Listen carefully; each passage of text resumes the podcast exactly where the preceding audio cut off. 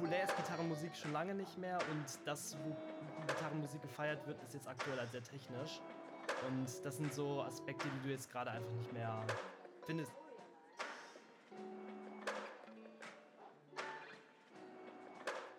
Trotzdem war es für mich eine tolle Musik, weil sie für mich wieder irgendwie auch in diesen weichen Seiten irgendwie auch was in mir angesprochen hat, was ich als junger Heranwachsender in seiner in der Entdeckung der eigenen Empfindsamkeit irgendwie sehr ansprechend fand. Also irgendwie nicht nur eine rein auf Härte und Nationalität gepolte Musik. Moin und hallo zu unserem Podcast Vorgehört und Nachgedacht. Ich bin Christopher und an meiner Seite heute wieder digital ist mein kongenialer Kapellenkamerad Marvin. Moin. ähm, wie oh. immer besprechen wir hier unsere musikalischen Biografien und zwar in einem ganz besonderen Format, nämlich jede Woche oder jede Folge, eher Wochen schaffen wir nicht ganz. Äh, jede Folge schlägt einer von uns ein Album vor, das für den anderen eine ganz besondere Bedeutung hat, ähm, auf die eine oder andere Art und Weise. Dem anderen ist das Album meist unbekannt und dieser muss es sich dann ganz unbefangen anhören. Ähm, genau. Und welche Folge hast du denn heute, für die heutige Folge mitgebracht, Marvin? Ich habe dir was aus meinem äh, schon fast eingestaubten hinteren Fächern äh, mitgebracht. Und zwar habe ich dir von Incubus das 2004er Album A Crawl Left of the Murder mitgebracht oder aufgedrückt. Ähm, bevor ich jetzt in einem großen Monolog all mein Wissen und all mein Herzblut hier auf den Tisch lege, ähm, bin ich, glaube ich, erstmal extrem, äh, auf, aus, aus vielen Gründen extrem gespannt, wie dir es eigentlich beim Hören ging. Ich glaube auch, dass es nicht allzu rätselhaft sein wird. Ich möchte trotzdem versuchen, ähm, einfach mal ein paar Punkte aufzuwerfen, die ich denke, so ein bisschen dazu beigetragen haben, dass wir jetzt ähm, bei Incubus gelandet sind. Also erstmal muss man natürlich sagen, Incubus als Band ist natürlich super bekannt. Ähm, hab ich einfach damals nicht gehört. Ähm, eine der vielen, ähm, ja, eine der vielen Bands, die man dann irgendwie dann doch nicht hört, obwohl sie gefühlt allgegenwärtig sind. Ich denke mir, an erster Linie, glaube ich, hat die Band so eine Stelle in deiner Jugend vielleicht getroffen, die ähm, oder, zu, oder ist sozusagen so eine typische Alternative Band gewesen, die man zu einer gewissen Zeit einfach mal gehört hat. Also ich habe da auch so eine Bands, die halt, wie gesagt, nicht Incubus waren. Aber ich glaube, und das ist der Punkt, warum ich glaube, dass du genau dieses Album ausgewählt hast. Ich weiß halt nichts von Incubus, aber ich glaube nicht, dass die nur mit so einer Musik erfolgreich geworden sind. Ich sag's mal so. Und was ich bei dieser Musik jetzt schon so höre, ist, dass du da, glaube ich, erstmal so ein paar, ich sag mal, so ein paar Leckereien für mich ähm, gesehen hast in der Musik. Also alleine bei den, was die Gitarrenspielereien angeht. Aber ich sehe da auch drinne, dass da wahrscheinlich auch ein paar Dinge für dich dabei gewesen sein dürften. Denn musikalisch sieht man da schon so ein paar, ja, einfach so ein paar Ausflüchte, ein bisschen Experimentierfreudigkeit, einige Rhythmen und Riffs, die ich dann durchaus so in deinem Schlagzeugspiel auch mal wiedererkenne. Und ich glaube, daher ist das, glaube ich, vielleicht einfach eine spannende, weil du vielleicht beim Hören von Incubus so ein bisschen erkannt hast, okay, da sind dann doch schon viele Aspekte drin gewesen, die so ein bisschen in, in dieser eigentlichen Alternative-Musik drin war, die du jetzt später bei, weiß ich nicht, Prog, Rock, Math Rock und so weiter, die, was du jetzt manchmal auch ganz gerne hörst, oder auch, ähm, ja, Prog Metal, dass da so eine Sachen da ähm, doch irgendwie schon ein bisschen drin waren. Und man vergisst diese Alternative Bands, diese Alternative Bands der frühen 2000er dann doch irgendwie mal. Ähm, ja, das wären jetzt so meine ersten unsortierten Gedanken dazu. Kannst du da mal sagen, ob ich irg ob irgendeiner dieser vielen Pfeile ähm, getroffen hat? ähm, also es sind ja zwei Fragen. Die eine Frage ist ja, warum habe ich Incubus? Warum habe ich diese Band mitgebracht? Oder warum hatte ich das Bedürfnis, irgendwie diese Band vorzustellen. Äh, und die andere Frage davon ist dann ja, warum habe ich dieses Album äh, überhaupt im Speziellen ausgewählt? Und ich, ich, ohne jetzt vielleicht die ganze Diskografie irgendwie vorstellen zu müssen, das können wir vielleicht noch irgendwie an, an, an späterer Stelle kurz machen. War dein Riecher, glaube ich, schon richtig, dass dieses Album A Crawl Left of the Murder, glaube ich, für mich nicht nur am besten gealtert ist von allen Alben, die die so gemacht haben, und es sind halt schon ein paar, es ist in meiner wirklich am besten gealtert. Also ich konnte es auch selber einfach noch am, am besten hören. Und wie du auch sagtest, ich habe jetzt auch noch mal äh, beim Wiederhören, weil ich es auch lange habe ruhen lassen, auch noch mal entdeckt, was eigentlich für eine fantastische Gitarrenarbeit eigentlich ähm, passiert. Ähm, auch, also sowohl produktionstechnisch wie diese Gitarrensachen äh, in Szene gesetzt werden, aber auch was dort gespielt wird, eigentlich unglaublich äh, Spaß macht auf ganz vielen Ebenen. Und dann dachte ich mir, okay, dann ist das auch mal ein Album, mit dem ich dich auch ein bisschen, ja, es dir nicht so schwer mache, sondern dir vielleicht auch einfach ein paar schöne Brücken baue. Und selbst wenn du am Ende sagst, boah, also diesen oh, äh, späten 90er, früh 2000 Alternative ist halt auch irgendwie durch, brauche ich nicht mehr, dass du dann wenigstens gesagt hättest, ah, gitarrentechnisch ist das schon spannend, was da gemacht wird. Und deswegen, das war vielleicht so in, in Kürze dann ähm, so ein bisschen, genau, warum dass ich das jetzt vielleicht für dich ausgesucht habe mit diesem Hintergedanken. Da kommen, glaube ich, noch mehr Sachen dazu, weil mhm. auch damals war dieses Album von Incubus irgendwie, wenn ich mich entscheiden müsste, mein Lieblingsalbum. Mein, mein Favorit von all den Alben. Und auch deswegen habe ich irgendwie das, das Gefühl gehabt, okay, ich könnte dir auch was Repräsentativeres von ihnen geben oder deren ganz großen Alben oder wie man das auch immer nennen möchte. Aber ich habe dann mich doch irgendwie für diesen so ein ganz bisschen querstehendes Album vielleicht entschieden, ähm, weil es einfach das Album ist, mit was ich einfach am, ja, was ich am meisten gehört habe. Ähm, und warum ist es am Ende Incubus geworden? Ich glaube, da, also ich glaube, wenn wir so vor wie soll ich sagen, wenn wir uns so vor, so vor 12, 14 Jahren getroffen hätten, ich habe einfach nur Incubus gehört. Also es, also mein, mein, mein Last FM-Profil verrät das jetzt alles nicht mehr, weil ich das irgendwann mal in so einem Anfall von äh, Anfang 20er, ich muss irgendwie mein Leben ändern und ich muss irgendwie Tabula Rasa machen, äh, das alles gelöscht ist. Aber Incubus war mit Abstand auf Platz 1. Also da war, kam Incubus und dann kam ganz, ganz lange nichts. Äh, gut, dann kam schon klar irgendwann so Sachen wie Thrice irgendwann auch durch. Und ich meine, selbst jetzt liegt, es, liegt Incubus verrückterweise immer noch auf Platz 9. so ich meine e Ewigkeitscharts mhm. von, von, von Last FM, also die seit 2010 oder was jetzt irgendwie laufen. Also von daher, äh, mhm. es, es war jetzt auch ein bisschen überfällig, vor allem, weil du ja, wie du gesagt hast, diese Band einfach, einfach ein mhm. bisschen an dir vorbeiging. Und ich glaube, so bei ein paar Sachen ist es auch nicht so schlimm, dass man die verpasst hat.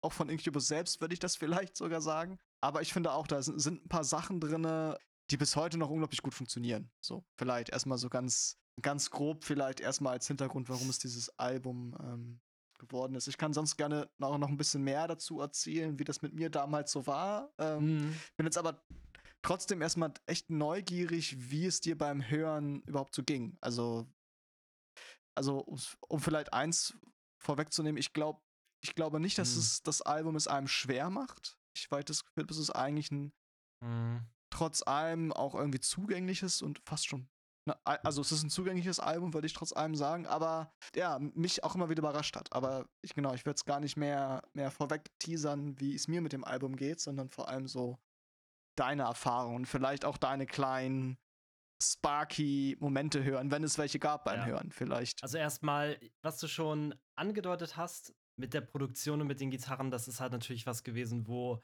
ich ähm, beim ersten Durchgang erstmal eine Menge Eye-Opening-Momente hatte, weil ich dachte, cooles Riff, cooler, cooler Zwischenpart, cooles Solo. Die Sounds sind cool abgemischt, ähm, wie die Gitarren da funktionieren, wie die Effekte da reingemacht werden. Also der erste, glaube ich, der erste Moment, den ich da hatte, wenn ich sozusagen, als ich das Album das erste Mal einmal durchgehört habe, war dann gleich ähm, A Crow Left of the Murder ähm, mit dem Riff, was da am Anfang kam, wo ich fast schon dachte, okay, das hat was Math-Rockiges. Ähm, der, die Gitarre ist clean, aber trotzdem irgendwie kräftig. Ähm, wo ich auch gemerkt habe, okay, der Gitarrensound ist auch einfach irgendwie toll.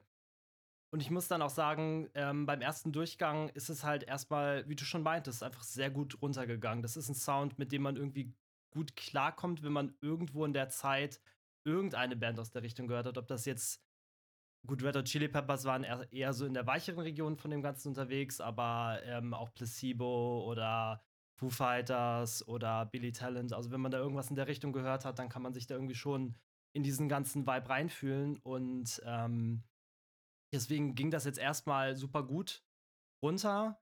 Und ich habe halt so ein bisschen drei Phasen mit dem Album gehabt. Also die erste Phase war diese yo, geht ja alles gut runter. Dann war die zweite Phase, wo ich gemerkt habe, dass viele Songs mir gar nicht gefallen. Und, und ich einfach dachte, okay, die haben coole Riffs, aber die, das Songwriting ist einfach scheiße.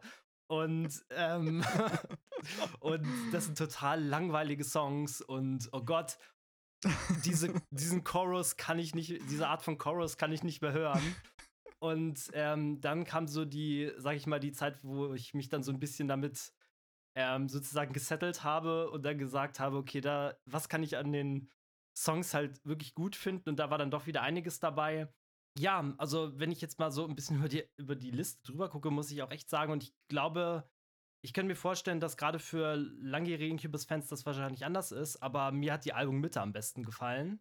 Ähm, ich glaube, das kann man auch ganz gut erklären irgendwie. Das, der Anfang sind erstmal sehr typische Alternative-Songs, man kommt irgendwie gut rein, die machen nicht zu viel anders.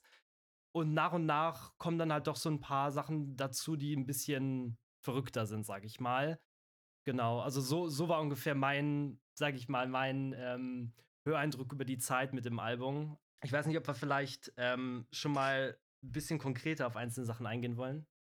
Mann, ich kann, ich kann, das, ich kann das gerne erstmal aufgreifen. Äh, wird vielleicht noch zwei, drei Sätze nochmal auch vielleicht zur, zur Band selber sagen, dass man das vielleicht so ein bisschen einsortieren kann. Ich meine, die Band selber, Incubus, äh, kommt aus Kalifornien, USA, gegründet 1991 und das Album ist von 2004. Also mhm. hier merkt man, hier gibt's hier gibt's schon eine längere Bandgeschichte, die im Hintergrund steht. Okay. Ähm, das ist eine Combo von eigentlich fünf Personen, die aber einen bisschen untypische oder vielleicht zu der Zeit typische Besetzung haben, indem sie nämlich immer noch einen DJ dabei hatten und gerade in ihren allerersten Alben oder die allerersten Sachen, die sie so 95 und 97 gemacht haben, war das so ein extrem stark Crossover-orientiertes Zeug mit äh, Einflüssen von den frühen Red Hot Chili Peppers sehr stark, aber auch so Bands wie Primus. Also alles, was so irgendwie in so einer Richtung von ja, Crossover, irgendwie ein bisschen mit Rap, irgendwie sehr kräftige, verzerrte, schwere Riffs, aber auch wieder Hip-Hop-Beats und sehr experimentell, sehr verrückte Sounds, auch die Stimmen, viele Effekte drauf gehabt. Und das waren so die, deren ganz, ganz frühen, ganz frühen Phasen, wo sie auch in meinen Augen auch eigentlich fast eher wie so ein Abziehbild wirken von so einer gewissen auch aufkommenden New Metal Alternative Rock Szene. Dann folgten ähm, 2001 und aber auch das Vorgängeralbum 1999 äh, folgten zwei Alben. Also 1999 war es äh, Make Yourself und 2001 äh, Morning View, was eigentlich diese beiden Alben haben eigentlich deren riesigen Durchbruch markiert, weil sie da plötzlich mit so einzelnen sehr poppigen, fast schon Balladen oder sagen wir mal eher so ruhigeren Songs äh, plötzlich ein riesiges Publikum auf sich gezogen haben. Dazu muss man sagen, dass der Sänger Brandon Boyd auch einfach ein, ja, so ein sehr schöner Mensch ist, kann man sagen. Also auch einfach sehr anziehend auf irgendwie äh, weibliches Publikum gewirkt haben muss und dadurch auch sehr schnell, glaube ich, von, von den Medien, von ja. der Presse eben als so eine Band dargestellt wurde, die einerseits so einen irgendwie bisschen edgy Alternative Rock spielt, aber auch immer wieder diese sehr, auch in den Texten, ne, so viel irgendwie fast schon, also einfach Liebeslieder kann man auch wirklich sagen, macht. Ähm, und dadurch so einen sehr, so marketingmäßig einen extrem guten Sweet Spot eigentlich gefunden hat, der denen dann sehr starken kommerziellen Erfolg gebracht hat. Äh, also weil sie einerseits total gut auf der Alternative Rockwelle mitschwimmen konnten, ne? die einfach auch so Bands wie, ja, was gab es zu der Zeit, Rage Against the Machine oder Korn oder sowas, weil sie immer auch noch so schon schwere Riffs irgendwie hatten und diese irgendwie ein bisschen, ja, DJ Hip-Hop-Einflüsse fast, aber dann eben auch wirklich getragene, weite Balladen, weichen Gesang, diesen wunderschönen Sänger ähm, und dadurch irgendwie unglaublich riesige Fan-Community aufgebaut haben. Und dann ist sozusagen dieses Album Crawl Left of the Murder nach diesen beiden sehr stark kommerziellen Alben gekommen. Das Album ist immer noch sehr erfolgreich gewesen. Es wird, glaube ich, in der Rückschau nicht von allen als deren bestes Album gesehen, weil die meinen wirklich dieses, gerade das 2001er Morning View gilt für vielen so als das Referenzalbum, weil das irgendwie noch, das hat, dem strahlt noch mehr die Sonne aus dem Arsch und wobei, wobei A Crawl Left of the Murder schon ein bisschen dunkler vielleicht auch an manchen Stellen mhm. ist. Ähm, Sie sagen von sich selber auch, dass dieses Album einerseits irgendwie wieder von der, von der Komplexität und von der Art, wie sie Songs geschrieben haben, eher an ihre frühen Phase erinnert. Mhm. Aber sie das zugleich auf eine irgendwie gereifte Art und Weise machen. Also viele sagen auch, es ist einer der technischsten Alben von ihnen. Einige sagen auch, es ist das gitarrenlastigste Album von ihnen, also wo auch wirklich die Gitarre als Instrument selber sehr stark in den Vordergrund rückt. Wie gesagt, das war auch ein Grund, warum ich es dir gegeben habe. Mhm. Also auch wenn Incubus immer eine Band ist, wo viel über den Gesang geht und viel über die Texte auch transportiert wird, dass A Crowd of the Weather wirklich ein Album ist, das sich auch wirklich ausgediegen auch Platz und Zeit mhm. lässt für Gitarrenparts, was bei den. Vorher auch nicht unbedingt so stark war. Genau, und das sind, glaube ich, so ein bisschen, das vielleicht so ein ja. bisschen als Hintergrundpunkt, was dann eigentlich dann auch so ein bisschen passiert mhm. ist. Wie mhm. gesagt, es war nach wie vor ein kommerziell wirklich erfolgreiches Album. Mhm. Äh, die Single-Auskopplung auch, Megalomaniac war sozusagen eine Auskopplung, die war zum Beispiel ein großer Erfolg.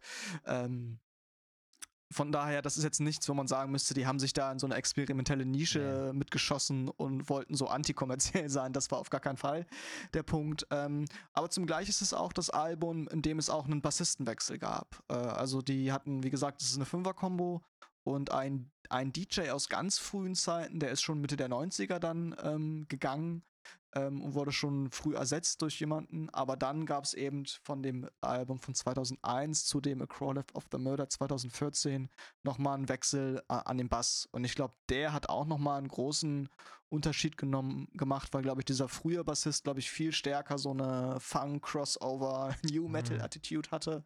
Und der äh, dann kommende Bassist Ben Kenney ähm, der auch bei The Roots gespielt hat, glaube ich, einen viel melodischen, ja, einen viel melodischen Stil eigentlich mitgebracht hat. Und man, wenn man das im Vergleich hört, also wenn man die Alben dann nochmal sozusagen sich anhört, merkt man auch ein bisschen, dass da im Bass nochmal was passiert ist. Ich kann beiden was abgewinnen, das ist nicht der Punkt.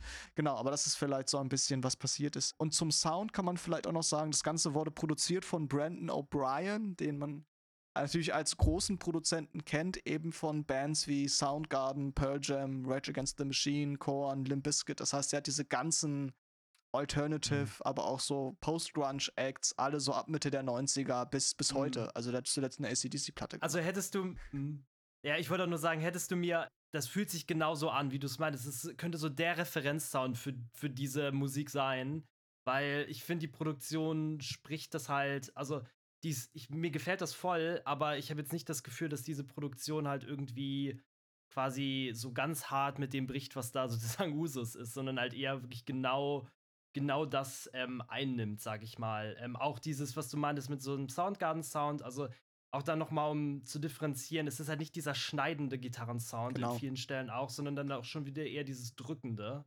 Ähm, Genau, was dann, was es dann auch nochmal stark unterscheidet von so, ja, Post-Hardcore-Bands oder so, die wir dann ja auch besprochen haben. Ja, genau. genau. Es ist auch unterm Strich auch immer ein warmer Sound, das genau. muss man genau. auch sagen, finde ich. Es ist ein warmer, organischer Sound, sowohl in den, also so wie gesagt, dass viele Sachen einfach von einer Clean-Gitarre auch kommen, ähm, aber auch da, wo die Gitarre wirklich in so einen groß fuzzigen Sound geht, ist es immer einfach warm mhm. und weit, äh, wie es eingesetzt ist. Ja. Genau. Und es ist auch nur, in den meisten Fällen auch nur ein Gitarrist, der da wirklich spielt, der Mike Einziger, wie er heißt, der auch für sich, glaube ich, ein Name ist oder den man zumindest auch in der Gitarrenszene einfach kennt, der auch immer sehr ja, ein riesiges Pedalboard, also man hört sie auch ja. auf dem Album. Ähm, mhm. Und glaube ich, was ich glaube ich da unglaublich eindrücklich finde, wie der eigentlich es schafft, auch nur mit einer Gitarre mhm. sowohl Rhythmus als auch Lied irgendwie sehr gut zu umspielen. Also dass man nie das Gefühl hat, irgendwie ist es zu viel, was er macht, sondern eigentlich immer sehr schöne Melodien, sehr schöne Riffs, aber die unglaublich musikalisch einsetzt und es schafft eben nicht einfach nur als einziger Gitarrist äh, einfach nur Akkorde zu, zu, drunter zu legen, äh, sondern es auch einfach noch schafft, das unglaublich spannend zu gestalten. Ich meine, live gibt es aber noch eine Rhythmusgitarre, die wird dann eben teilweise von dem Sänger mitgespielt. Also, ne, das mhm. ist jetzt mhm. nicht, dass alles er das komplett alleine stemmt. Aber ich glaube, das unterscheidet auch nochmal, oder das ist dann vielleicht so, was Incubus eher so ein bisschen spezieller macht oder besonderer macht auf diesem Album, ist, glaube ich, nochmal die Art, wie der Gitarre gespielt wird ähm, und weniger vielleicht, was jetzt an Sounds, nicht Sounds, aber wie die Produktion aufgezogen ist. Die funktioniert, glaube ich, extrem gut für das, was sie auf diesem Album machen wollen.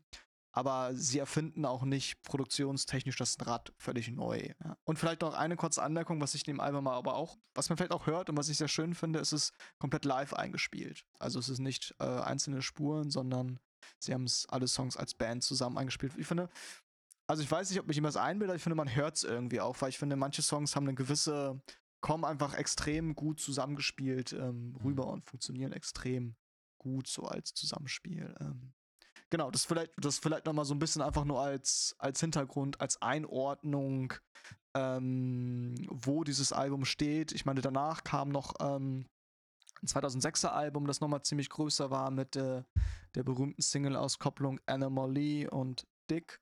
Und dann war eigentlich schon, ja, dann kamen irgendwie die großen Live-DVDs, Best-of-Alben, dann gab es zeitweise einen Break. Ähm, und zu den jüngsten Veröffentlichungen kann ich gar nichts sagen, aber das, äh, genau, da kann ich sonst vielleicht noch nachher drauf kommen. Um vielleicht kurz wieder den Ball aufzugreifen, du hast gesagt, dass du so die, die Mitte oder die erste Hälfte oder so sehr stark findest. Das kann ich total nachvollziehen oder nachvollziehen, weil das, weil das für mich, glaube ich, auch so ein bisschen, wenn es was zu meckern gibt an dem Album, würde ich auch sagen, sie machen es nicht, sie machen sich eigentlich, machen sich fast unmöglich, nach diesem extrem starken vorderen Mittelteil irgendwie das noch zu toppen.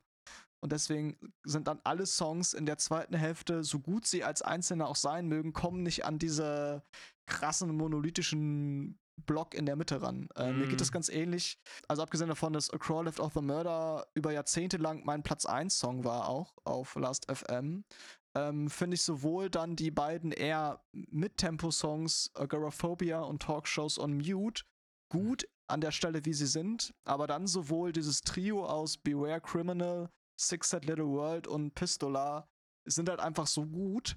Also gerade ja. auch in der Abfolge und dass man danach sich eigentlich denkt, okay, es kann jetzt nicht mehr besser werden. Und da kommt äh, Southern Girl, sorry, aber. Genau, ich meine, sie machen dann auch als einzig konsequent Richtige mit Southern Girl eine Ballade äh, zu spielen, weil sie wissen, es geht dann nicht mehr besser, aber ähm, genau, alles, was danach kommt, misst sich, glaube ich, an dem, ähm, wie gesagt, was die Songs nicht schlecht macht. Aber ich, ich, kann, ich kann sozusagen diesen Höreindruck, wenn man so das Album im Ganzen mal ein, zwei Mal gehört hat, dass man sich denkt, so nach diesen drei Songs, Alter, das war alles so geil jetzt. Und, und dann kommt mhm. halt irgendwie so eine irgendwie ziemlich cheesige Liebessong über seine, ja, mittlerweile nicht mehr Freundin. Ähm, und dann wartet man so ein bisschen, dass nochmal so einen, dass es nochmal so ganz groß wird. Und dieses ganz Große schaffen sie dann irgendwie leider nicht mehr. Das kann ich total verstehen. Genau, also ich muss auch, ich muss auch echt sagen, und das ist so ein Eindruck, der sich dann für mich nochmal so ein bisschen dann über die Albumlänge und als ich das Album häufiger gehört habe, nochmal dargestellt hat. Also diese ganzen interessanten und äh, experimentellen Songs, gerade diese Mittelphase, aber ich würde auch nicht nur sagen, nicht nur die, sondern später dann im Album kommen dann doch nochmal zwei Songs, die mir gefallen, nämlich äh, Zidivel, der in diesem Polka-Rhythmus ja. da unterwegs ist, der äh, mich interessanterweise, also einmal so ein bisschen an Igor erinnert, ähm, an der anderen, ähm, so in der etwas extremeren Version, aber es gibt auch auf dem letzten The Mars Volta Album gibt es einen Song, der genau das gleiche macht. Also da haben dann vielleicht ah. The Mars Volta wirklich ein bisschen von ähm, Incubus abgekupfert, aber, und das, da komme ich auch gleich nochmal drauf zurück, weil ähm, ich muss auch schon sagen, und ich habe auch nochmal nachgeguckt, weil wenn man sich die Gitarrenarbeit anhört, ich finde, das klingt schon für schon verdächtig nach ähm, dem ersten The Mars Volta Album und das kam halt ein Jahr vorher raus. Also natürlich hört man auch immer ein bisschen raus, was man hören will und äh, nimmt sich die Referenzen so wie man will, aber ich sag's mal so, wenn du sagst, das ist ein Gitarrist, der halt auch irgendwie so in der für seine vielen Gitarreneffekte bekannt war, für, für das Ganze. Und ich meine, diese Alternative-Szene war ja eh vernetzt bis zum Geht nicht mehr miteinander. Und The Mars Volta, auf dem ersten The Mars Volta Album haben die haben Flea und John Frusciante von den Red Hot Chili Peppers gespielt. Also mich würde es auch nicht wundern, wenn die auch mal in der Session waren und Oma irgendwie gezeigt hat, wie er sein Delay verwendet und der Incubus-Gitarrist gesagt hat, oh super, und dann hat er das Album geschrieben. Weil ich finde, man klingt, es klingt gerade bei diesen Songs, wo, ähm, also Six A Little World, aber auch später, da klingt das dann doch schon deutlich ähm, nach genau so einem Kram. Ähm, und neben Sie Devel finde ich dann auch noch hier in My Room sehr schön. Und ich hätte eigentlich mir gewünscht, dass der, weil das ist, finde ich, im Gegensatz zu Southern Girl wirklich ein schöner, ruhiger Song, wo ich auch erkennen kann, okay, so eine Songs, das hat dann auch schon total so einen, so einen Radiohead, ähm, ähm, eine Radiohead-Qualität, halt irgendwie interessant zu sein, aber trotzdem irgendwie miliös und ähm, irgendwie kräftig und intim. Also das ist halt irgendwie ein Song gewesen, der, wo ich wirklich gedacht habe, wow, ihr könnt, ihr könnt diese ruhigen Songs halt auch, es muss nicht Southern Girl sein. Mhm. Und ich bin dann halt auch insgesamt zu diesem Gefühl gekommen, die hätten ruhig fünf Songs wegschneiden können von diesem Album. Aber es ist so, als hätten die ihr konventionelles Album gemacht und dann die fünf ähm, experimentellen Songs noch mit reingehauen. Und so, also so klingt es für mich an manchen Stellen, weil es dann doch viele Songs gibt, die gerade dann, wenn sich das Album durch, wenn das Album durchfährt, dann irgendwie dann doch sehr redundant wirken oder egal, wie eben ganz am Ende Made for TV Movie klingt wie Teenage Dirtbag, Smile Lines klingt auch wie eine Wiederholung von, von, von Priceless. Leech ist auch irgendwie sehr egal, nachdem hier in My Room eigentlich ein schöner Schlusspunkt gewesen wäre. Also, ähm, ich muss echt sagen, mich trübt total, dass dieses Album viel zu lang geworden ist. Und ich glaube, wenn man dieses Album irgendwie total gefeiert hat über die ganze Zeit und viel reingehört hat, irgendwann freut man sich, dass so viel Material da ist. Aber wenn ich so als ein Album dann immer gehört habe, habe ich dann gemerkt, okay, hm, äh, mir hätten ein paar Songs weniger wahrscheinlich auch gereicht, sage ich mal. Also das ist so, so, so das, was ich da auch noch so, so, so ein bisschen gefühlt habe, sage ich mal. Aber ich stimme dir absolut zu, dass diese Mittel, diese Mittelsection total gut ist. Also, ähm, also auch, auch Pistola, ähm, das sind auch so diese Songs, wo die Gitarre halt auch wirklich, ähm, wo, wo, wo diese Solos, Solostellen da sind und richtig gut, ähm, ja, genutzt werden. Also von daher, ist, ist das auch so wahrgenommen worden, dieses Album, als, als sozusagen das gitarrenlastige Album oder ähm ich meine, als ich das gehört habe, meine, da war ich halt 14, 15. Ich glaube, da war ich noch nicht so, so knietief in der, in der ganzen Musikjournalist, musikjournalistischen Szene unterwegs. Oder das hat mich, glaube ich, zu dem Zeitpunkt sogar weniger interessiert. Und ich meine, ich habe sie ja auch vorher schon kennengelernt. Also, aber vielleicht kurz, bevor ich das nochmal kurz ausführe. Ich kann auch diesen Eindruck sehr gut verstehen, dass das Album zu lang ist. Oder dass man sich so nach zwei, drei, so, es gibt so zwei, drei Stellen am Ende des Albums, wo man sich denkt so, ah, jetzt kommt noch ein Song. Ja, jetzt kommt genau. noch ein Song. So, und, und auch gerade so nach hier in my room, das ein total schöner Closer sein konnte. Und das ist so, hey, wir spielen eine Zugabe, noch ein Song. Und es ist so ein bisschen, und ich glaube, und ich glaube, weil sich die Songs dann so ein bisschen dran geklatscht anfühlen, hat man auch generell das Gefühl, dass das Album irgendwie ein Tuck zu lang ist. Auch da habe ich interessanterweise aber auch beim vermehrten Wiederhören oder auch mit Abstand hören oft an den einzelnen Songs noch eine ganze Menge entdecken können, komischerweise. Und ich glaube, man also klar, als, als eingefleischter Fan findet man eh alles cool und mehr Material ist immer gut. Da, das, das, hast, das hast du schon richtig erkannt.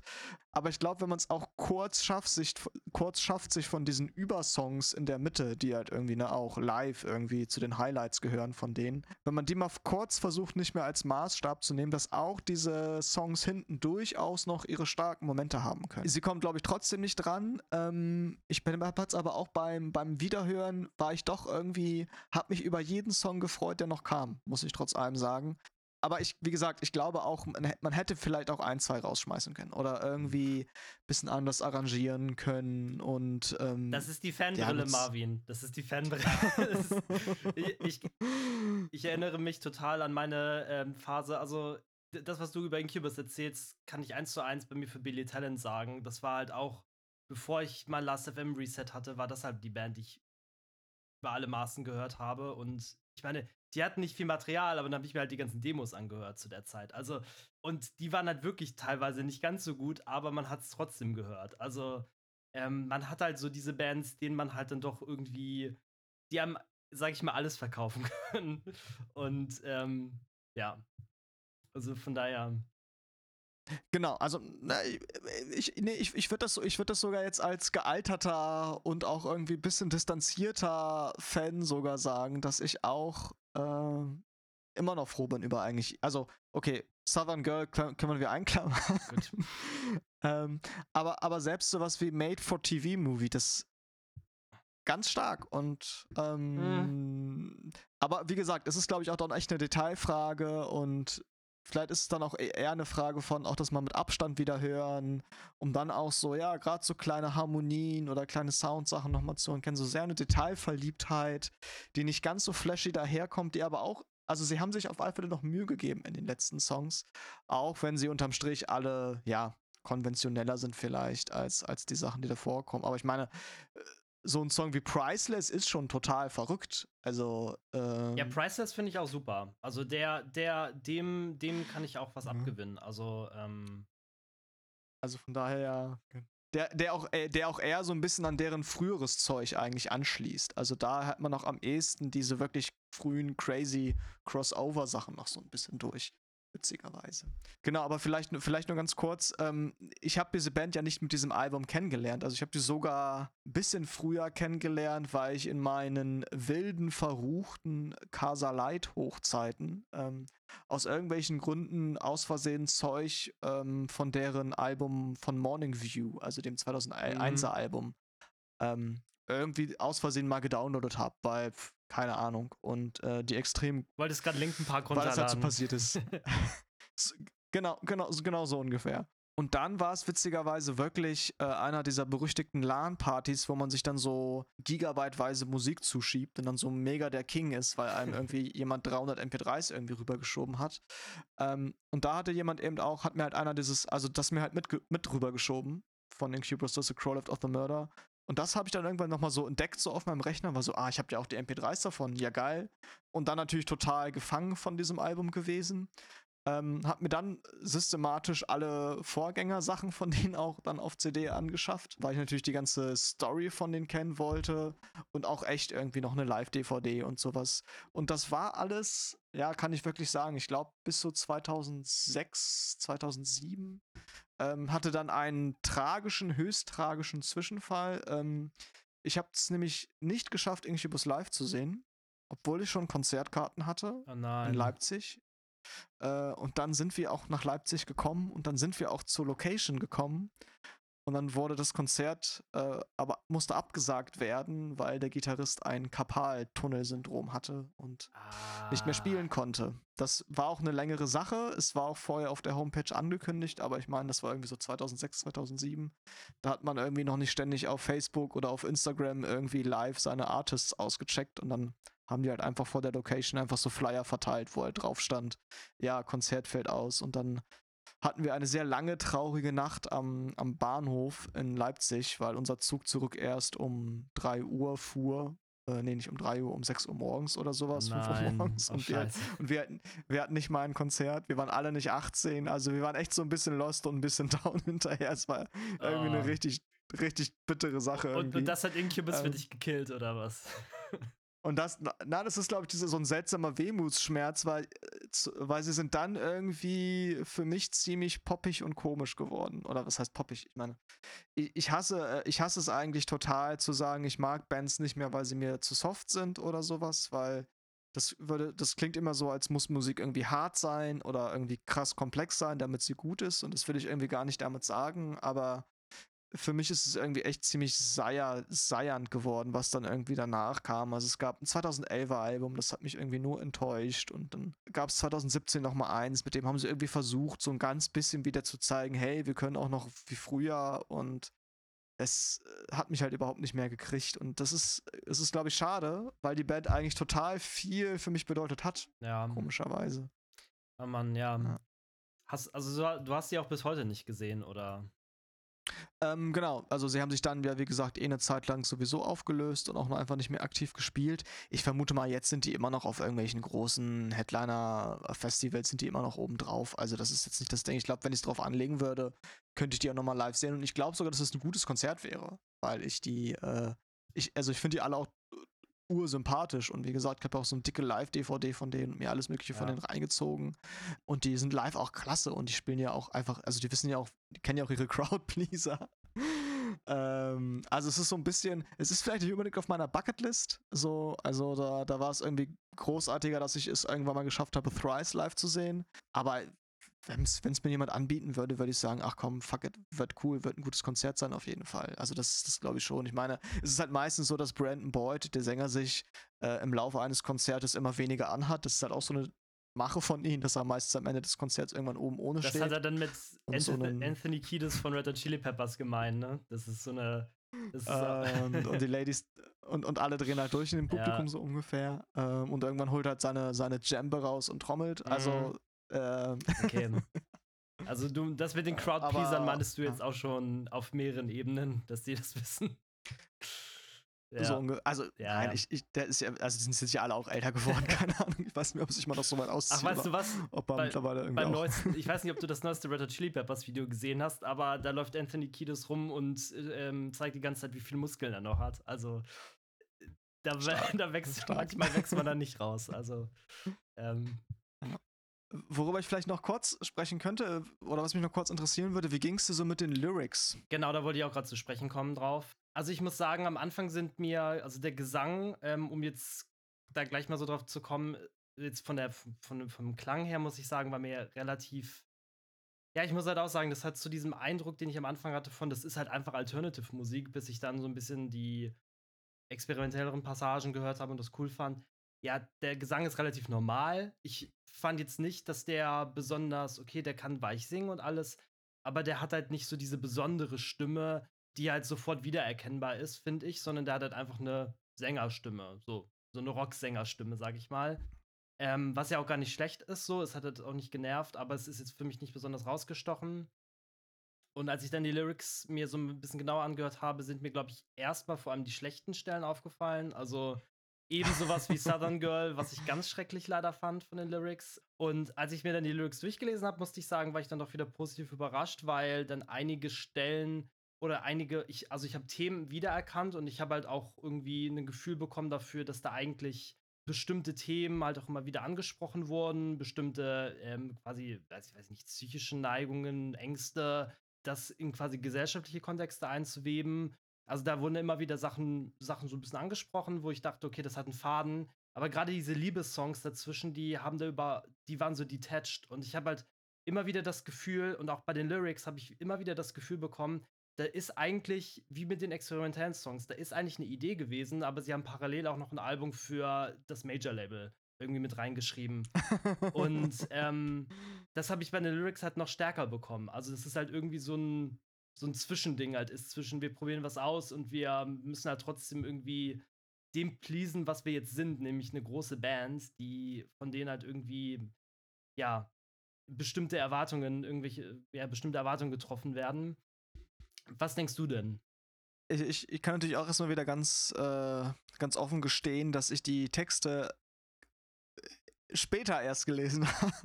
Nein, oder die Texte waren nicht das allererste, was die Aufmerksamkeit auf mich gezogen hat, sondern ähm, es waren natürlich irgendwie Instrumente, weil ich irgendwie schon mit 14, 15 oder was, oder mit 13, 14, 15 irgendwie einfach sehr schon instrumental fixiert war in meinem Hören. Das heißt, die Texte waren nicht das erste, was ich gehört habe. Hab sie dann aber durchaus auch entdeckt und ich glaube, was man vielleicht erstmal sagen kann, ist, dass ähm, da das Album auch, zumindest in der Diskografie, so ein vielleicht so einen kleinen Bruch darstellt, da sie, glaube ich, hier zunehmend in ihren Texten politisch worden. Ich glaube, das kann man vielleicht so sagen. Ich meine, kann es vielleicht auch so ein bisschen vor dem Hintergrund irgendwie der Bush-Ära irgendwie verstehen, dass da, glaube ich, generell vielleicht von vielen Seiten stärker so eine Politisierung trotz plötzlich in der Musik irgendwie aufgetaucht ist. Also so, oder für mich war das, das irgendwie das erste politische Feindbild, war irgendwie Bush in den USA, so ganz, ganz plump gesagt. Das ist vielleicht so ein bisschen der, der, der politische Hintergrund, vor dem sich irgendwie das Ganze so ein bisschen abgespielt hat. Wobei die selber jetzt, glaube ich, keine ich glaube, die wollen, die haben keine starke politische Agenda, die sie in ihren Songs als solche transportieren wollen. Ähm, aber sie haben, glaube ich, schon auch die Idee zu sagen, wenn unsere Songs irgendwie zum, Anre äh, zum Denken anregen oder in irgendeiner Weise natürlich was Politisierendes haben, dann ist das gut. Also, ne, also auch das in, in solchen Songs wie Talkshow on Mute, äh, dass da Anspielungen auf Orwell gemacht Total. werden. Also auf 1984. Ähm, oder auch auf Philip K. Dicks ähm, Do Androids Dream of Electric Sheep. Ja. Also äh, das zeigt da, dass da immer äh, im Hintergrund auch so ein paar, wie soll ich sagen, so ein paar literarische Sachen auch drin stehen. Man muss dazu auch sagen, äh, der Sänger Brandon Boyd ist auch eigentlich jemand, der irgendwie auch sonst Gedichte schreibt, der malt, der auch Bücher rausgebracht hat. Also da durchaus einen gewissen literarischen, poetischen Stil Und ich finde, das merkt man schon in den Texten, die dann irgendwie doch mal nicht so die völlig ausgelutschten Wörter benutzen, sondern auch mal ein bisschen sprachlich, glaube ich, nochmal ein bisschen mehr rausholen aus, aus Lyrics. Und das, das gefällt mir eigentlich an verschiedenen Stellen schon. Ähm, klar, von den Themen sind es dann am Ende irgendwie auch doch einfach auch ganz plump gesagt, vielleicht einfach Beziehungskisten, die, die besungen werden in ihrem Scheitern oder Gelingen, was ja auch, was ja auch irgendwie legitim und gut ist. genau mich dann aber ja mal mehr oder weniger abholt. Also das, ähm, deswegen, ich, ich habe da, glaube ich, gar keine so starke Meinung zu. Äh, ich finde die Texte gut, die sie haben. Ich kann irgendwie auch dem sprachlich immer wieder auch was abgewinnen. Aber genau, es sind jetzt auch nicht so, da sind keine riesigen Metanarrativen hinter. Das Album ist irgendwie, glaube ich, in dieser Hinsicht auch kein Konzeptalbum, wenn man es irgendwie streng nimmt, sondern in sich gibt es irgendwie immer wieder schöne Bilder oder auch an der einen Stelle, ne, wo irgendwie dieses Bild ist, ähm, das ist so nutzlos wie den Pin in eine Handgranate wieder versuchen hereinzustecken. Also so, da, so an manchen Stellen merkt man schon, ah, da versucht, hat jemand irgendwie interessantere Metaphern oder irgendwie interessantere Bilder. Äh, das, das mag ich eigentlich ganz gerne irgendwie. Genau, aber es ist jetzt nicht einfach das aller, Allerstärkste für mich. Ähm, oder wa was für mich persönlich, glaube ich, mich immer wieder zu dieser Band gebracht hat, sage ich es mal so rum. Aber um nicht zu sagen, um trotzdem, ähm, im Hintergrund steht natürlich ein extrem großes politisches Engagement. Also auch bei dieser Band. Äh, Brandon Boyd als jemand, der sich extrem stark für, für Umweltproblematiken und Klimaproblematiken einsetzt und dass die auch seit, ich glaube, schon seit den 2000ern eigentlich irgendwann äh, eine große Stiftung gegründet haben, die äh, The Make Yourself Foundation, wo die irgendwie mittlerweile über 60 Millionen Dollar an alle möglichen gemeinnützigen äh, Projekte schon gespendet und finanziert haben. Ja. Also da ist gut. sozusagen ein großes, großes Engagement steht dahinter bei dieser Band, das muss man ihr wirklich lassen was sich eben auch dann irgendwie natürlich in den Texten irgendwo auch widerspiegelt, sei es als Kritik an, an, an, Konsumkultur, sei es als Kritik an einer Medienkultur, an einer Kultur des Oberflächlichen oder eben eine Kritik an, ja, wie soll ich sagen, an so einer, ähm, an so einer Haltung des, des, des Weltverbessernden, äh, Allmächtigen, was ja so Megalomaniac eigentlich besungen wird. Ähm, Genau, was jetzt, also das ist interessant, dass das, diesen Song haben damals viele auf Bush bezogen, weswegen er auch als, als er, als die Single rauskam, äh, in MTV nur im Nachtprogramm ausgestrahlt werden durfte zunächst. Also, ne? Das Ach, waren andere okay. Zeiten, finde ich irgendwie eigentlich lustig. Ähm, aber da meinte die Band halt auch, wir haben damit gar nicht äh, explizit Bush gemeint, aber wenn es sollte so, wenn es sollte gut, so sehen, vielleicht, ja. vielleicht auch, also jetzt auch nicht falsch, ne? Und äh, ich, äh, ich, ich, glaube, das ist etwas, was ich jetzt ganz unabhängig vielleicht von, von konkreten Songs, glaube ich, als so generelle Haltung von, von Bands, glaube ich, durchaus sympathisch finde, zu sagen, irgendwie, in dem, was wir konkret tun, sind wir völlig politisch.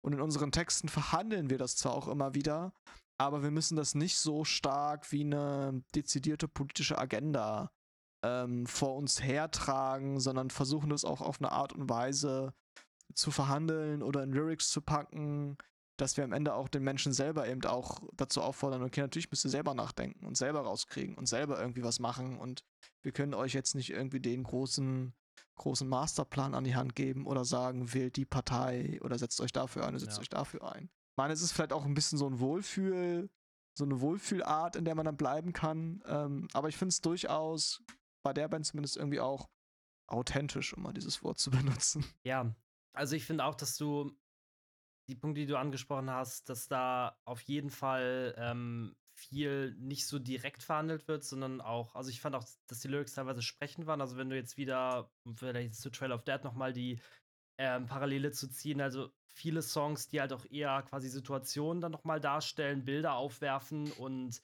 ja auch ein bisschen eben lyrisch sind in dem Sinne und ähm, ja, wie du sagst, nicht, nicht zum Han nicht, nicht klar zum Handeln aufrufen oder zu, sozusagen einem eine bestimmte Denkrichtung vorgeben, sondern eher ja, eine bestimmte Situation schildern, eine bestimmte, eine bestimmte Problematik schildern. Ähm, und ähm, fand ich auch gut, ähm, auf jeden Fall. Und ich fand ähm, in dem Sinne halt auch gut, dass die Texte gar nicht so theoretisch daherkamen, was ja auch immer so eine Gefahr ist bei bei, wenn man so eine Themen verhandelt. Also wenn man halt nicht über seine Beziehung singt, dann ist es halt, oder über seine, weiß ich nicht, die gestorbene Katze, dann ähm, ist es halt irgendwie sehr konkret immer über, ähm, dann ist es halt häufig sehr unkonkret, das wollte ich sagen, sehr konkret, unkonkret.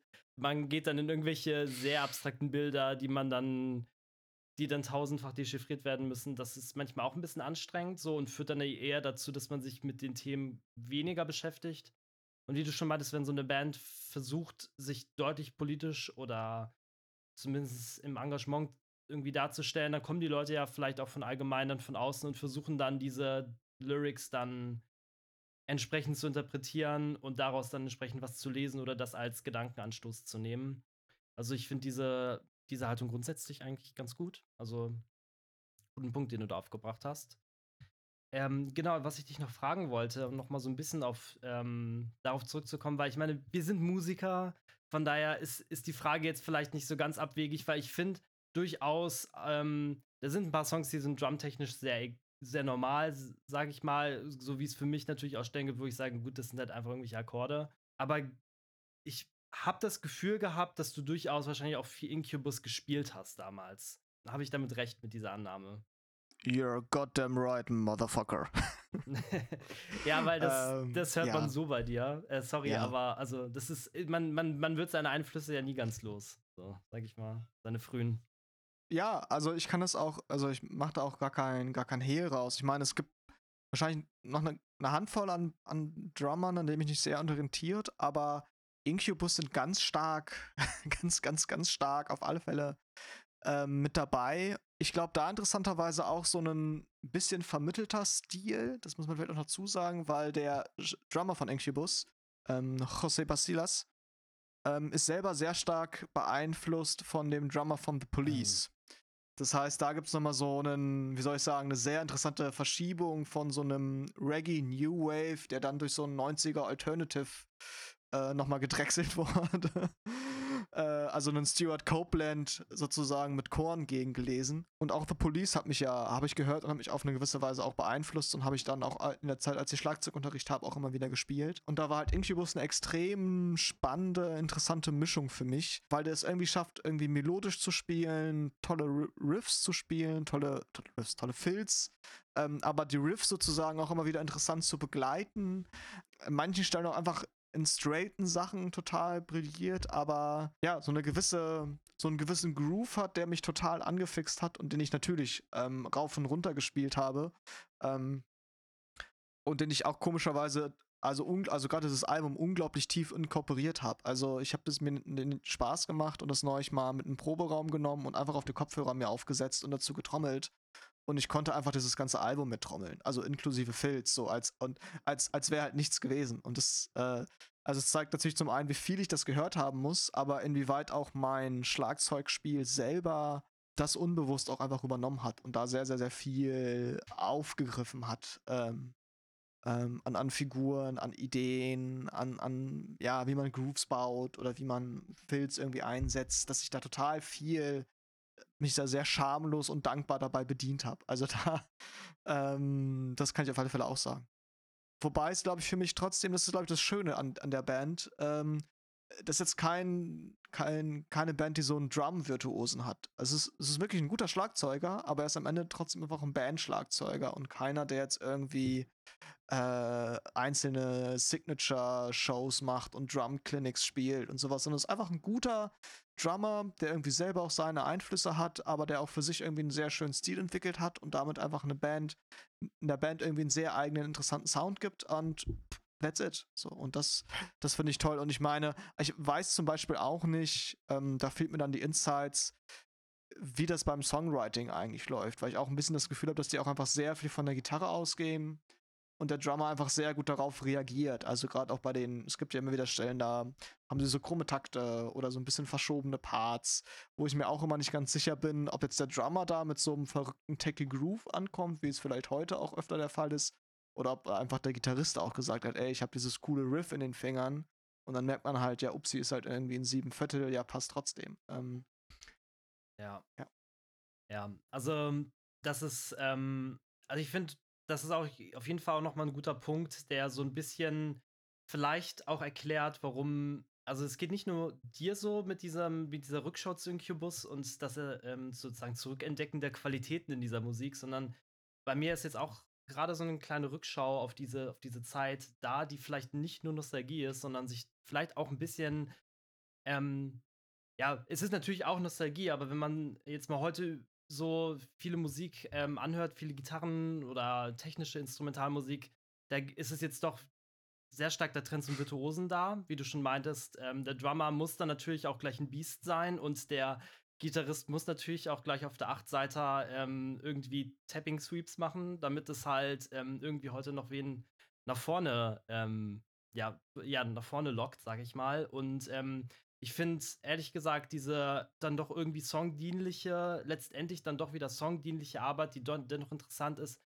ähm, ja, auch vielleicht manchmal auch eine verloren gegangene Qualität, die manche Bands auch anfangen wiederzuentdecken, gerade aus dieser ähm, doch sehr, ähm, ja, aus dieser Prog-Ecke, ähm, aber die jetzt, ähm, ja, teilweise, teilweise auch etwas ist, was jetzt gerade vielleicht auch im Alter der Selbstdarstellung so ein bisschen verloren gegangen ist. Ähm, sag ich mal, an Songs zu arbeiten, die im Gesamten funktionieren, ähm, trotz, ähm, obwohl man halt versucht, auch am Instrument was Besonderes zu machen.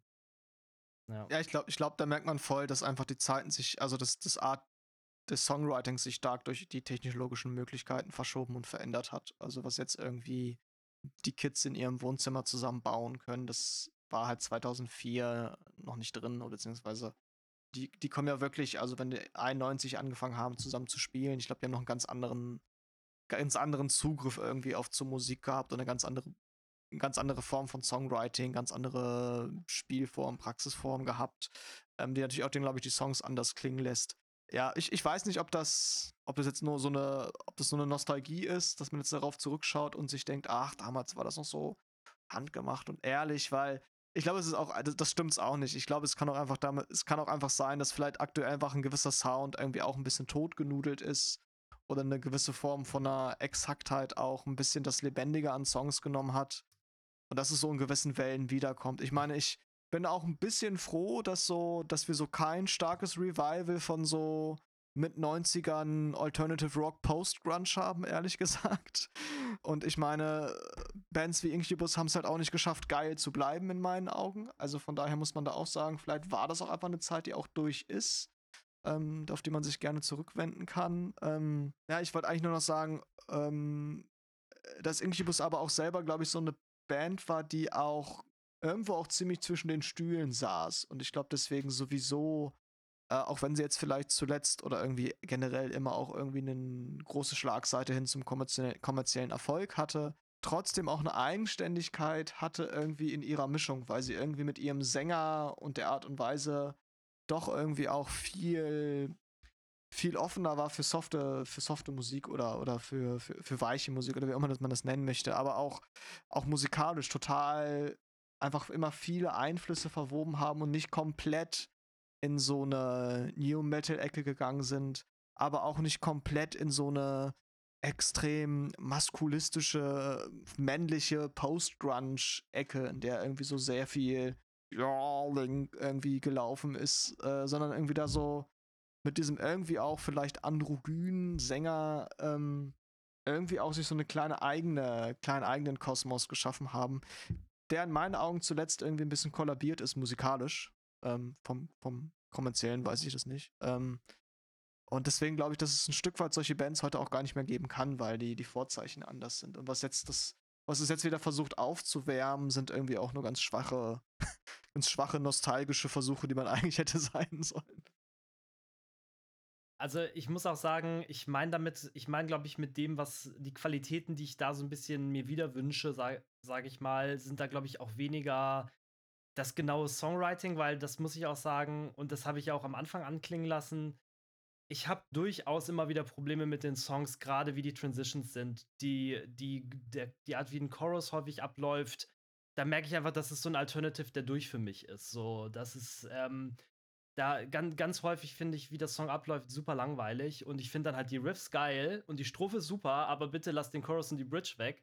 Und das ist halt irgendwie so, dass ich mir denke, ich glaube, insgesamt habe ich eher so diese, dieses Gefühl, dass, ähm, wie du schon meintest, und letztendlich das, was du meintest, dass es auch als Band aufgenommen worden ist. Ich sag mal so, wenn du im Bedroom heutzutage deine, ich meine, das krasse Gegenbeispiel ist dann halt so eine Musik wie eben Plini oder sowas, wo ich zuletzt von Rick Beato dieses Video gesehen habe, wo er Electric Sunrise erklärt und er isoliert die Gitarren-Solospur und er sagt, ja, das sind zwölf Gitarren, die das Solo spielen. Ähm, und das ist halt etwas, was du. Das ist halt auch so eine Sache, die bei dem, erst, bei dem Relationships of Command Album von At the Drive-In halt auch war. Es ist halt auch live aufgenommen mit schiefen Gitarren. Und ähm, das sind so Sachen, die du in der heutzutage, äh, die du in der jetzt, ähm, ja, sag ich mal so populär ist Gitarrenmusik schon lange nicht mehr und das, wo Gitarrenmusik gefeiert wird, ist jetzt aktuell halt sehr technisch. Und das sind so Aspekte, die du jetzt gerade einfach nicht mehr findest. Ich glaube, du findest das auch nicht mehr wieder, indem du einfach Alternative wieder auf, äh, aufbrühst, ähm, weil dann schmeckt es halt wie Instant-Suppe, sondern du brauchst halt jetzt irgendwie, musst halt einen neuen Weg finden. Aber es, ich würde es mir wünschen, da, dass es in Zukunft mehr Musik gibt, die an den Qualitäten, die da doch irgendwo in der, ich sag mal, im Zusammenspiel da waren, ähm, zurückbringt, ähm, ohne dass es unbedingt wie Alternative klingen muss. Also, vielleicht, vielleicht nur ein Gedanke. Ich, ich glaube ja nicht, dass Gitarrenmusik tot ist. Ich dachte auch, dass die tot ist im Pop, aber ich meine, jetzt zuletzt solche Releases wie von Olivia Rodrigo oder Pom Pom Squad zeigen irgendwie, dass auch im, im richtigen Pop plötzlich wieder Gitarren auftauchen. Ich glaube, es gibt da witzigerweise wirklich eine Generation, die daran wieder versucht anzuschließen und die ausbricht aus mhm. dem, ich sage mal, äh, Trap-Gefängnis mhm. äh, ich hätte es auch nicht gedacht, aber ich glaube, Gitarren und, und das kommt komischerweise wieder. Ja. Das sind, glaube ich, all die Kids, die jetzt irgendwie mit Paramore und Avril Lavigne irgendwie äh, groß geworden sind und jetzt komischerweise äh, daran wieder anschließen. Jetzt, ähm, jetzt wo du es sagst. Aber ja, aber mhm. ja, aber ja, wie du meinst, klar, es, mhm. ist, es, es wird nicht mehr so in der Form, in der Form irgendwie gleichermaßen wiederkommen oder diese Art von, von wie Song, Songs irgendwie entstehen. Ich glaube auch, dass das ähm, heute einfach anders funktioniert, was ja auch, also genau, ohne das jetzt irgendwie eindeutig bewerten zu müssen. Genau, die Art, wie Gitarre da eingebaut wird, ist natürlich auch eine andere. Also ich meine, du kannst ja auch letztendlich sagen, bei dem, weiß ich nicht, bei dem Kendrick Lamar-Album, To Pimp a Butterfly, wird, gab es auch sehr viele Gitarren ähm, in, in, in der Musik drin. Und ähm, weiß ich nicht, ich habe auch einmal einen äh, Ariana Grande-Song gehört, wo ein Gitarren-Shredding-Solo drin ist. Also ähm, gibt's alles. Die Frage ist, glaube ich, immer so ein bisschen, ist es dann sozusagen, ist das sozusagen dann so dieses Soundbit, was genutzt wird, so wie bei, weiß ich nicht, Beat It von Michael Jackson, oder ist mhm. es halt genuin gitarrenlastige Musik? Ähm, das ist, glaube ich, dann noch so diese große Frage. Ähm, ja, aber ich glaube, eine Antwort werden wir darauf heute nicht finden. ich, würde sagen, wir sollten es weiter im Blick behalten. Ja, wir halten sie auf den Laufenden. Gut. Ähm, abschließende Worte von dir, Marvin? Ich weiß nicht, ob ich noch was aus der Zeit erzählen muss in der ich Incubus gehört habe, aber ich glaube, es ist irgendwie relativ. Ich glaube, was ich erzählt habe, spricht, glaube ich, genug für die Zeit. Also, es war keine unbekannte Band. Ich habe sie nicht einsam für mich im Keller gehört, wie vielleicht irgendwie die, Ocean, wie die Ocean Size Platte oder die Nine Inch Nails Platte. Man konnte Incubus auch in Gesellschaft hören. Es gab sogar ein paar Smash-Hits, die man äh, aufdrehen konnte. Trotzdem war es für mich eine tolle Musik, weil sie für mich wieder, wir hatten das Thema, glaube ich, auch schon ein paar Mal, irgendwie auch in diesen weichen Seiten irgendwie auch was in mir angesprochen hat, was ich als junger Heranwachsender in seiner, in der Entdeckung der eigenen Empfindsamkeit irgendwie sehr ansprechend fand. Also irgendwie nicht nur eine rein auf Härte und Martialität gepolte Musik. Ähm, dafür hatte ich irgendwie eine schwache Seite und diese Musik hatte auch eine schwache Seite, deswegen hat sich das ergänzt. Ich glaube, deswegen haben diese Texte und diese Musik mich einfach irgendwie an einen sehr guten Punkt getroffen und waren aber trotzdem zugleich sozial akzeptiert und wurden halt sowohl von, von, von all, all, aller Musikgeschmack, aller Couleur irgendwie honoriert und anerkannt und war anschlussfähig darin. Ich glaube, das war deswegen, das war keine Musik, mit der ich mich unbedingt profilieren musste, auch wenn ich jetzt vielleicht ein härterer Incubus-Fan war als andere. Aber das kann, also ich glaube, das würde ich schon vielleicht noch gerne, gerne so ergänzen wollen, dass das jetzt, wie gesagt, keine Band war für mich, die ich gehört habe, um extrem cool zu sein. Auch wenn ich mich cool gefühlt habe, die zu hören. Aber äh, rückblickend muss ich schon sagen, bin ich da einfach voll auch in so einen Alternative Rock Mainstream reingerannt, der halt aus den USA mit, mit aller Wucht einfach Anfang der 2000er nach Europa rübergeschwappt ist. No shame in that. Also, ähm, True Story. ja, genau. Abschließend, ich äh, bedanke mich bei dir, dass du mir ähm, dieses Album näher gebracht hast, ähm, mir die Zeit gegeben hast, ähm, nicht nur zu hören, sondern das auch mit dir zu besprechen, auch ein bisschen besser zu verstehen. Ich muss sagen, nach dem Gespräch habe ich jetzt auch mehr Lust, noch weiter zu hören als vorher. Wie gesagt, einfach weil ich so auch das Gefühl habe, es kommt halt auch irgendwie aus einer Zeit, die schon vergangen ist. Aber ja, du hast mir doch noch mal auch eine Menge Sachen genannt, die mich, glaube ich, dazu führen, das Album auch noch mal ein bisschen anzuhören und vielleicht auch noch mal in die älteren Sachen reinzuhören und auch einfach noch mal ein bisschen besser zu verstehen und vielleicht auch noch ein bisschen besser würdigen zu können, wie die dann am Ende hier gelandet sind bei diesem Album. Und ich meine, bei, auf dem Weg verstehe ich vielleicht auch noch ein bisschen besser diese ganze Old Metal Crossover Schiene ähm, auch noch mal mehr, weil ähm, ja, das war, war mir immer irgendwie ein bisschen, war immer ein bisschen konfus für mich, wie so eine Musik entstehen konnte. Äh, von daher.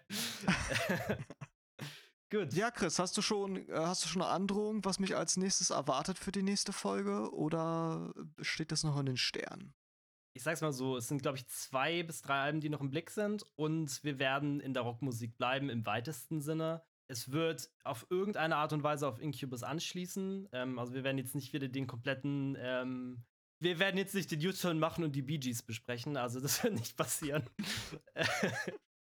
ich bin, bin wie jedes Mal gespannt, was du mir da, was du mir da auftischst. Ja. Ich freue mich auch nur, ich freue mich, dass ich dir was mitgeben konnte, ähm, dass du ja irgendwas auch rausziehen konntest aus der Musik. Das äh, freut mich, dass du jetzt ein Stück weit mehr auch meinen meinen musikalischen Hintergrund, mein Drumming verstanden hast. Ähm, ja, und freue mich, dass du dir die Zeit genommen hast, vor allem das Ganze anzuhören.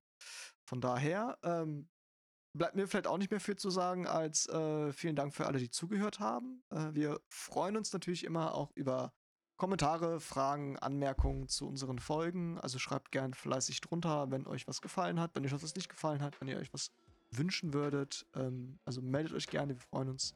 Ähm, und von ansonsten, ja, bleibt mir nichts weiter als zu sagen, als bis zum nächsten Mal und äh, macht's gut, Leute. Ciao. Auf Wiederhören, ciao.